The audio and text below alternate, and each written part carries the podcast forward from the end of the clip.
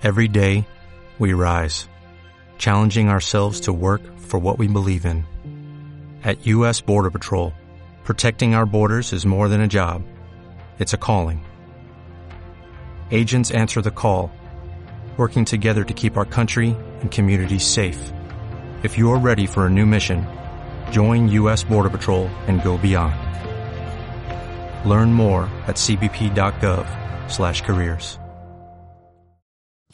Swami Vishnu era el único discípulo que, eh, que Swami Shivananda inició en Hatha Yoga. ¿m? Y había un Swami que se ocupaba de lo que era la parte de, de libros, de la biblioteca, de bibliografía. Este era Swami Venkatesananda, era otro de esos eh, 12 discípulos. Y acá nosotros tuvimos la fortuna de... eh, había el que se encargaba en la oficina postal, vino, vino acá en una oportunidad, estuvo en la casa de Laura y Carlos, y también bueno, nos contó algunas, algunas cosas. ¿no? Especialmente habló mucho del poder de la oración y de los distintos tipos de oración que había. En este caso, Swami Venkatesaranda resumió, reunió con toda la, toda la obra de Swami Shivananda en 19 volúmenes. Este, fue un trabajo monumental. Nosotros hemos podido traducir el tomo 1 y lo que vamos a hablar sobre Raya Yoga que se está traduciendo es, es el volumen 4 de esa, de esa colección. ¿no? Realmente el trabajo de Swami Venkatesananda es monumental y es muy útil para todos nosotros. Este libro se está traduciendo y si quieren este, irlo leyendo a medida que vayamos eh, avanzando, eh, pueden dejar acá en el centro de yoga las direcciones de, de correo electrónico y se lo vamos mandando. Está traducido más o menos por la mitad, falta eh, otro tanto que tenemos que esté terminado para, para fin de año. Bueno, eh, Swami Shivananda empieza diciendo en este libro, habla de la senda interna hacia la, hacia la liberación, ¿no? hacia la liberación de las ataduras que formulan en nosotros la asociación de nuestros sentidos con los objetos de los sentidos. Eh, liberarnos de esa, de esa atadura. Eh, normalmente nosotros actuamos en base a lo que nos gusta o lo que no nos gusta. Hacemos este, cosas para obtener lo que nos resulta agradable y tratamos de evitar lo que nos resulta desagradable. En el camino de lo agradable, a veces nos olvidamos de que en la base de todo yoga, de todos los yogas, hay dos cuestiones, que son la ética y la moral, que son los dos primeros escalones en Raya Yoga.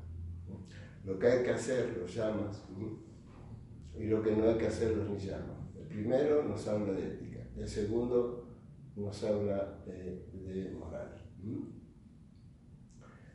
Eh, eso es básico porque no vamos a poder pretender adquirir siquiera un grado de concentración importante si no tenemos esas dos bases, que ya las vamos a ver en detalle, en nuestra vida. Swami Shivananda dice en un libro muy, lindo que se llama Evangelio de Vida Divina, dice que primero que nada tenemos que ser buenas personas.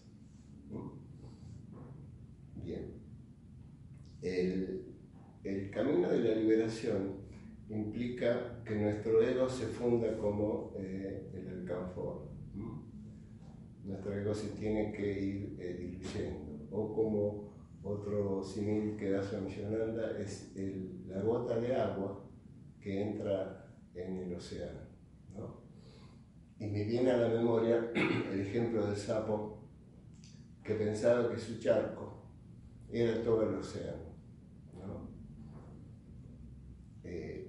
Siempre tenemos que pensar que la virtud más importante para el yogi, para el que inicia el camino del yoga, es la humildad. es fundamental. ¿Por qué? Porque nosotros aspiramos a algo que es infinito. Y si no somos humildes, nos vamos a detener pensando que ya sabemos cómo le pasaba al sapito este. Estaba en un charco y él era feliz con ese charco y pensaba que era todo lo que había. Y a pocos metros estaba el océano. ¿No? O como un ejemplo de Santo Tomás de Aquino, que dice que estaba caminando por la orilla del océano y veía un pajarito y estaba pensando en el misterio de la Santísima Trinidad. Y el pajarito, con su piquito, sacaba agua eh, del mar y metía en un pocito. ¿No? Entonces Santo Tomás vino intrigado, este, eh, en realidad el ejemplo lo usé con un niño también, le pregunta qué es lo que está haciendo. No al pajarito, sino al niñito este. Y le dice que está tratando de vaciar todo el océano y ponerlo en ese recipiente tan chiquito, en ese pocito que había hecho en la arena. Entonces, Santo Tomás de le dice, bueno, va a ser muy difícil que vos puedas poner todo ese océano adentro de ese, de ese charquito, de ese pocito chiquito. Entonces, el niño, que no era un niño, le dice, bueno, de la misma forma, vos no vas a poder entender ese misterio tan grande. Entonces, ¿cuál es la actitud? La actitud esta de la humildad. Para que podamos seguir llenándonos de algo que es infinito, tenemos que estar dispuestos a seguir aprendiendo, hasta que en algún momento podamos realmente comprender lo que estamos en camino de comprender.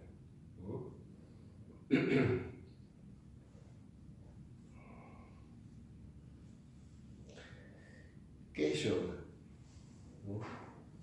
Hablamos mucho de yoga, pero cuando usamos la palabra yoga, eh, tiene distintos, distintas acepciones, distintos conceptos. La raíz sánscrita de la palabra yoga es yug, que es unir. Es la unión del alma individual eh, con el alma suprema. Yoga también, cuando hablamos yoga, cuando hablamos de todos, todas las actividades que hacemos para lograr esa, esa unión. Hablamos de yoga cuando decimos ecuanimidad mental, igualdad de ánimo, el mismo ánimo ante distintas circunstancias, ante lo que me gusta y ante lo que no me gusta. De esto me tengo un poco, cuando hablamos de hinduismo lo podemos resumir muy sintéticamente en dos palabras, karma y dharma. Entonces, todo aquello que nos ocurre o todo aquello que hacemos o tiene que ver con una acción previa, un pensamiento previo, que es el origen de la acción, o tiene que ver con un acto que debemos hacer, porque en esta Kali Yuga, el Dharma es aquello que nos puede proteger de todo y aquello que nos va a llevar hacia adelante, especialmente en, este, en estos tiempos en los cuales pareciera que estamos en los finales de la Kali Yuga. Entonces, Dharma y Karma. Esas son dos palabras que siempre tenemos que tener presentes cuando nos pasa algo, queremos entender algo, o es un deber o es la consecuencia de un pensamiento y un acto previo. También hablamos de yoga cuando hablamos de habilidad en acción. O sea, yoga no es hacer las cosas este, sin sentido, sin un propósito, sin un plan, sin una idea Yoga es ser hábil en acción. Por eso uno de los pasos más importantes que hay en, la escalera de Raya Yoga es la concentración. ¿no? Nosotros algo que nacemos para aprender a concentrarnos, porque después de la concentración empieza la parte más interesante de esta escalera.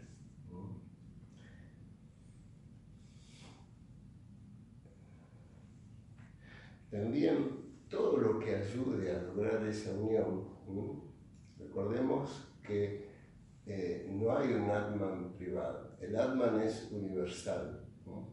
El Atman que subyace tras los nombres y las formas, que, que todos tenemos un nombre, tenemos una forma, tenemos una profesión, pero somos mucho más que eso, ¿no es cierto? Si yo no me llamase Carlos, eh, seguiría siendo quien soy.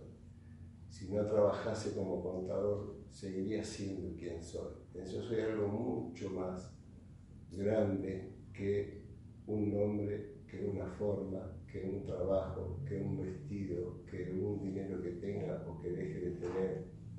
Soy otra cosa. Eh, cuando hablamos de yoga, hablamos también de separar los sentidos de los objetos de los sentidos. Los cinco sentidos son los empleados de la mente. La mente es el capataz, la mente es el que eh, ordena y la mente tiene una tendencia hacia afuera. Y nuestra tarea como yogis, yogis somos los que buscamos este camino, estemos o no realizados. Hay distintos niveles de yogis. Está el que ya en otras vidas hizo mucha tarea y en esta puede comenzar casi prácticamente con la meditación está el otro que está en la mitad del camino y se dedica eh, con muchas ganas a progresar, y está el que está recién empezando. O sea, hay distintas clases de, aspirantes, cada cual eh, con su tarea previa. Eh, entonces, uno de los objetivos de, yoga es separar los sentidos de los objetos de los sentidos. Eso lo vamos a ver en detalle cuando veamos el pratyahara, que concretamente es esa etapa en la cual uno es capaz de voluntariamente retirar los sentidos de los objetos de los sentidos. Eh,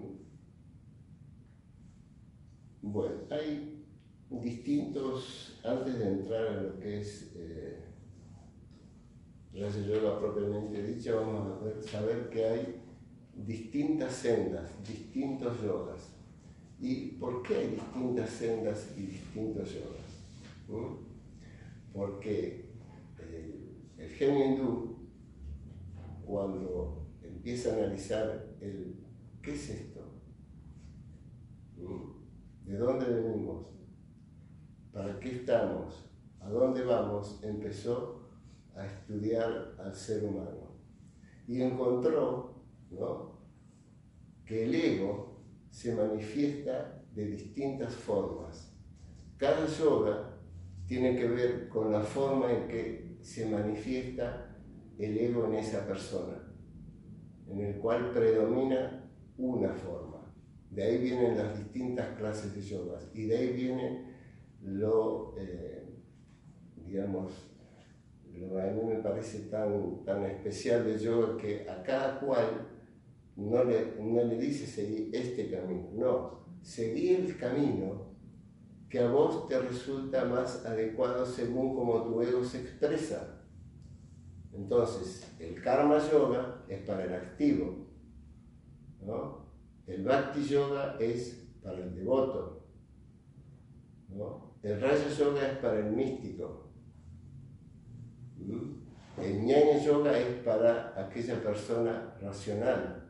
Incluso hoy en la meditación guiada eh, elegimos el lugar de concentración que nos dice el Bhagavad Gita en su capítulo 6.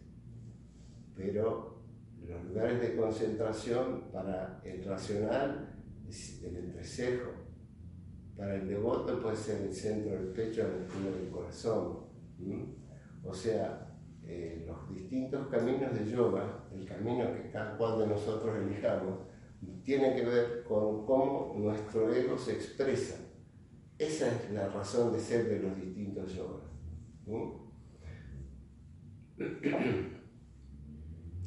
El, el Yoga eh, lo diseñó, se considera como el yoga científico, por decirlo de alguna forma tiene todos los pasitos perfectamente delimitados y uno los debiera ir cumpliendo a medida eh, en ese orden, si bien normalmente hacemos un poco, un poco de, cada, de cada uno de los distintos pasos. Lo ideal sería ir avanzando y cumpliendo etapas. Eh, Patanjali eh, ha sido, eh, imaginemos que en toda, toda la, la, literatura, todos los conceptos yoicos tienen miles de años. Tal es así que, por ejemplo, Sócrates y Platón hablan del rayo yoga de Patanjali. Muchas de las cosas que hoy vemos como novedades o escuchamos este, a, a muchos neurocientíficos son cosas que ya estaban escritas hace 3.000 años. Algunos hablan de 8.000 años y asignan como antigüedad a los Vedas. Por ejemplo, este concepto que, que, se dice de que hay que desaprender lo aprendido. Eso está escrito hace miles de años. O sea, muchas de las cosas que hoy se nos presentan como descubrimientos son viejos. Eh, este, el yoga, eh, uno de los objetivos en alguna etapa de la vida es dedicarse pura y exclusivamente a la meditación cuando se dan las condiciones para eso, en la etapa de la vida en que eso se puede. Pero el yoga uno lo puede practicar también en su hogar llevando una vida ordenada. Cuando se habla de yoga en el hogar es simplemente, y no tan simplemente, por esta tendencia de la mente a irse hacia afuera y por todos los estímulos externos que tenemos en este momento. En este momento hay estímulos externos del tipo que sean, básicamente ojos y oídos, son los sentidos que más se ven influenciados y más nos tienden a ir hacia afuera. Y creemos que la felicidad está afuera cuando la felicidad está dentro y creemos que la felicidad es un auto nuevo cuando en realidad la felicidad me la dio la concentración que yo estuve en ese momento en que logré ese auto nuevo. O sea, la mente nos engaña a cada momento. Entonces, la felicidad, dice Swami Vishnu, salud es riqueza, paz mental es felicidad. A eso nos lleva la práctica de yoga a lograr esa estabilidad, esa ecuanimidad, que para, algunos se puede presentar como algo aburrido, no es así. Esto es como todo, hay que experimentarlo. Una vez que, experimenten esa sensación de que no me afecta ni lo que me agrada ni lo que me desagrada, es cuando empieza a surgir mi verdadero ser la esencia. Y es cuando yo siento una plenitud que no siento cuando eh, obtengo un pequeño placer, incluso es engañoso por esto que les decía. Este, cuando nosotros pasamos una tarde eh, que se nos va rápido, decimos, se me pasó la tarde volando, porque estoy haciendo algo que me gusta. No, es un gran engaño en la mente. Se me pasó volando porque me concentré. Cuando yo logro concentrarme en aquello que no me gusta, voy a tener la misma sensación de plenitud. ¿No?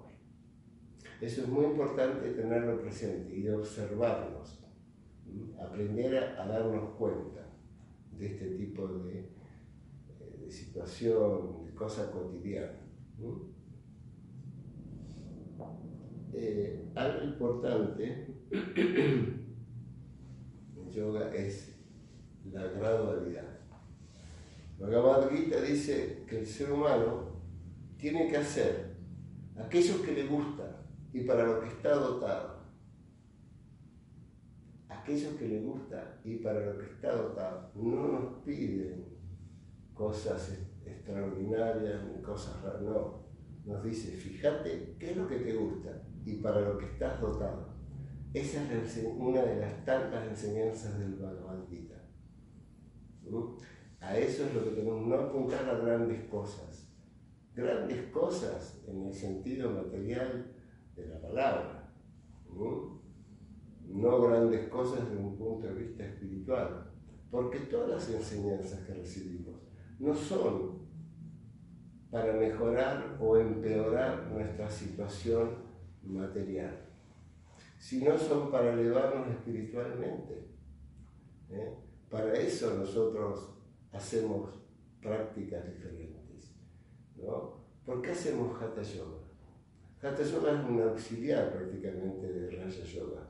Si bien en Raya Yoga cuando hablamos de asana, la única asana que cita Patanjali es la postura de meditación. Es como nos sentamos para meditar, ¿no es cierto? Pero nos estabiliza el cuerpo y Raya Yoga nos lleva a estabilizar la mente. La gradualidad en yoga. ¿eh? Los maestros siempre dicen, no pretendas en pocos meses eh, querer grandes logros en lo que sea, sino todo gradualmente. Querés cambiar de dieta gradualmente, querés incrementar la práctica gradualmente. ¿Por qué? Porque nuestra mente no se va a revelar muy fuerte si la queremos cambiar abruptamente. Y cambiar los hábitos no es una tarea sencilla, es una tarea permanente. Siempre tengan presente que la cadena de por qué terminamos teniendo, nosotros somos instintivos en cuanto a automáticos. ¿Por qué? Porque la cadena es pensamiento. Esto es de un video que está en, la web, Swami Shionanda, que es tú eres el arquitecto de tu propio destino. Que dice, pensamiento, acción, tendencia, hábito, carácter y destino. Cultivar un pensamiento adecuado eh, es muy importante porque es el primer eslabón de esta cadena que termina en el destino. Entonces, en una parte llegamos al hábito. Somos personas de hábito. Swami Yogananda dice en algún momento, cambiar un solo hábito en una vida sería un gran logro. ¿No? Y prueben, por ejemplo, si tienen el hábito de tomar mate cuando se levantan, traten de no tomarlo por un tiempo. ¿No? Es una forma, sí, sí, a tomar. Pero este, traten de cambiar el hábito. Por eso es tan importante los maestros, todos los hombres que han venido, siempre nosotros preguntamos maestro, y siempre nos, que nos decían práctica, práctica, práctica, asana, pranayama, papá, papá, papá. ¿no? ¿Por qué? Porque eso es lo que forma un surco mental nuevo. Entonces después la, la respuesta va a seguir siendo automática, va a seguir siendo instintiva en cuanto a automática, porque ya hemos grabado un surco nuevo. Por eso la importancia de la práctica, por eso la importancia de la gradualidad en yoga.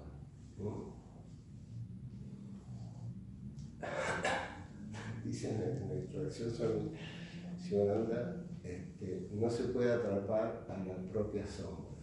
¿no? ¿Por qué dice eso? Ustedes traten de atrapar a su propia sombra. No van a poder, ¿no? Depende como del sol. La sombra va a venir siempre corriendo atrás.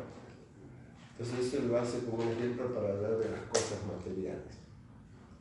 Cuando nosotros corremos atrás de esas cosas materiales es muy probable que no las consigamos o que en el esfuerzo nos olvidemos de las dos bases de todos los yoga, que son ser una buena persona básicamente. Entonces, eh, no traten de correr para su propia sombra, hagan lo que tienen que hacer, compren con su alma, vean cuál es su habilidad y para la cual están dotados naturalmente y aquellos que disfrutan. Eso es lo que se nos pide y en esa tarea vamos a ir progresando. Eh, las diferentes sendas del yoga, bueno, es un poco, este, un poco ya lo, lo comentamos, ¿no? Pero eh, me interesa esto, porque siempre hablamos del Bhakti Yoga, Yoga, el, origen de las sendas es la forma en que nuestro ego se manifiesta. Si alguna forma en que el ego se manifiesta es la senda más apta para cada uno. Entonces uno tiene que probar y no hacer lo que hace el otro o lo que, uy, qué lindo que se ve, eso también se dice, lo dice en el Bhagavad Gita, la traducción de Gandhi lo explica muy bien. El deber del otro pues, puede parecer más lindo o mejor o socialmente más reconocido, pero no es lo que yo tengo que hacer. Yo tengo que hacer, e insisto, aquello para lo cual estoy dotado, que me gusta hacer y que me sale fácilmente. Eh, bueno, antes de, vamos a repetir algunos mantras, antes vamos a hablar un poquito, ya después, este, el próximo sábado, Dios mediante, vamos a hablar, eh, antes de entrar en lo que es la Yoga, vamos a hablar de dos temas más. Uno es sadhana, la práctica, ¿no? y el otro son los misterios de la mente. Vamos a seguir el orden que está en el libro, es decir, que, que desea puede ir leyendo y después en algún momento por ahí podemos hacer un, encuentro de, compartir ideas y dudas, pero este, el orden que vamos a seguir va a ser el de, este, este, libro. el hombre es un ser trino, ¿no? Shankar. Lo conocemos como un gran filósofo. Murió a los 32 años en lugares diferentes de la India, alejados, construyó tres mats que estaría propia de un karma yoga y que tenía que hacer mucho karma yoga. ¿Qué pasa con los yoga? ¿Qué pasa cuando realmente logramos progresar en yoga y logramos concentrarnos y dedicar nuestra atención al tema que tenemos entre manos? Somos más eficientes, mucho más eficientes. Hacemos las cosas en menor tiempo leer un libro sin atención y sin concentración no nos sirve. Entonces, los beneficios que trae el yoga son de tipo mental, físico y espiritual. todos aquellos que practican con cierta regularidad sus asanas, que siguen cierta dieta, todo el camino de la moderación, básicamente el camino del yoga no es para los extremos, es para los que no duermen mucho ni duermen poco, no comen mucho ni comen poco. Es el camino del medio, es una senda de orden. Eh, en Karma Yoga teníamos el activo y básicamente la austeridad.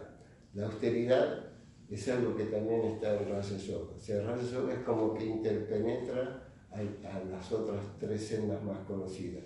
Y por supuesto, la cúspide del yoga es la Vedanta. Cuando realmente podemos entender que tras todos los nombres y todas las formas está la misma esencia. Swami Shivananda este, es una persona con muy buen humor, además de todas sus virtudes. Entonces decía que algunos vedantines tenían el lumbago vedántico, porque se creían esta, esta, este, este conocimiento, esta, esta, saber de los Upanishads, entonces les costaba un poco saludar e inclinarse.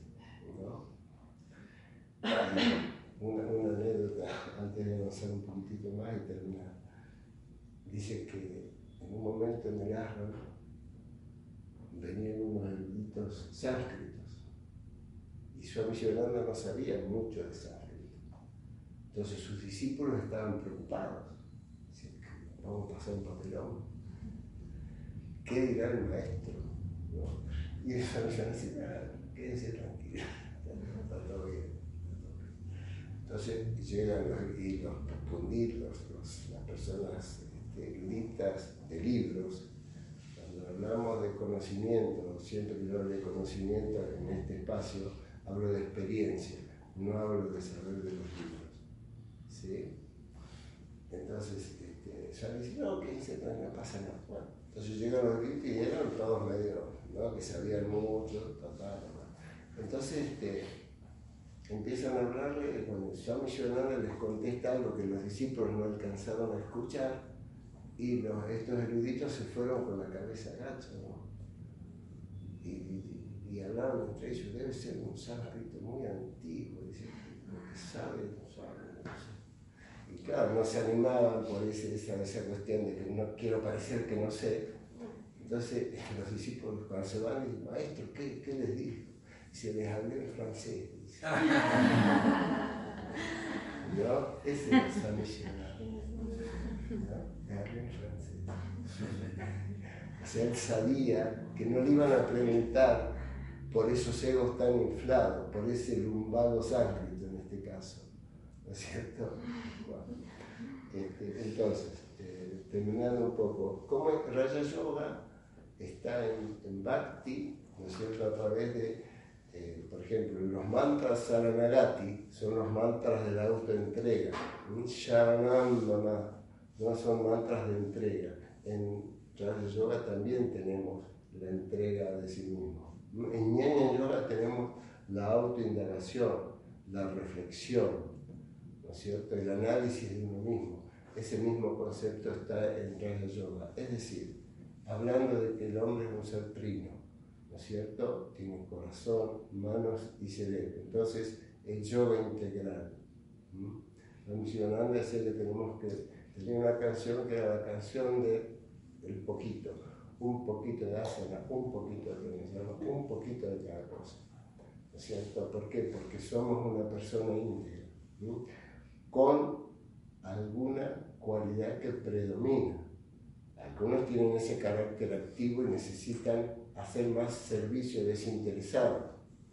¿no? Cada senda tiene su propio peligro. El peligro del karma yogi es que se, en algún momento puede creerse imprescindible. Por eso la actitud es lo más importante. Cuando yo hago algo no espero una recompensa. El servicio desinteresado. E, esta es una de estas dos palabras que puedo sintetizar casi todo el hinduismo. El Dharma. Y su consecuencia, el karma. Si no lo hago de forma desinteresada. Entonces, eh, el Raja Yoga está en cada uno de los otros tres yogas. Y la Vedanta es la fundación de todos los yogas. Em, bueno, queda muy poco tiempo. Eh, Patanjali, el sabio Patanjali, ¿eh? Maha Rishi Patanjali. Maha es grande, Rishi es sabio. El gran sabio Patanjali, cuando decimos Maharishi, estamos hablando de un gran sabio. ¿no? Sintetizó el yoga en esas tres palabras: Chita, Driti, Niroda. Chita es la sustancia mental en Raja Yoga. ¿Eh? Literalmente quiere decir remolino. ¿no? Y Niroda es la supresión de los britis en el chita, ¿eh? la supresión de las ondas mentales, el aquietamiento de la mente.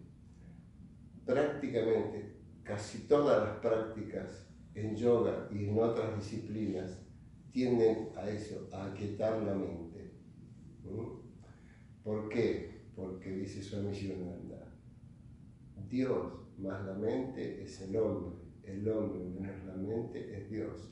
En la medida, o como una expresión del cristianismo, yo callo y tú hablas. ¿No? Ese yo callo y tú hablas es a quitar mi mente, mi mente que me lleva hacia afuera distintas formas. Y lo que me gusta y lo que no me gusta. Y en el camino de lo que me gusta, me comporto mal con todos aquellos que impiden mi paso hacia eso que me gusta. Gran engaño, ¿no? Acuérdense, la felicidad que deriva de algún momento especial no deriva del objeto externo, deriva de la concentración interna. ¿eh? Es muy importante, porque la mente es un diablillo como se a la cual tenemos que este. Una vez que nos damos cuenta, que decimos, mi mente, es mi mente. Hay un yo que dice mi mente. Ese yo es el testigo que lo observa. Una vez que nos damos cuenta de eso, podemos empezar a asumir paulatinamente el control. Este, creo que. Bueno, es, en, esa, en esa expresión, ¿eh? Eh, el, el, Raya Yoga habla de, de, lo que se considera la miseria, las formas de, de superarla. todos los caminos tienen distintas, distintas partes, distintas salas que vamos a ir viendo con el, transcurso de las, charlas. Pero ese solo sutra, un sutra es una expresión corta con muchísimo significado. En esas tres palabras está prácticamente escrito todo, en el aquitamiento ¿eh? del lado mental. Todos vieron el, Rey León, ¿no es cierto? Sí. ¿Se acuerdan de esa escena en que el mono sabio le remueve un charquito al, león? Bueno, eh, cuando el charquito se aquieta, el león ve su esencia. Cuando nosotros logremos quitar ese remolino que se da en la sustancia mental, vamos a poder empezar a percibir nuestra esencia. Bueno, vamos a, hacer un poco de mantra y vamos a terminar.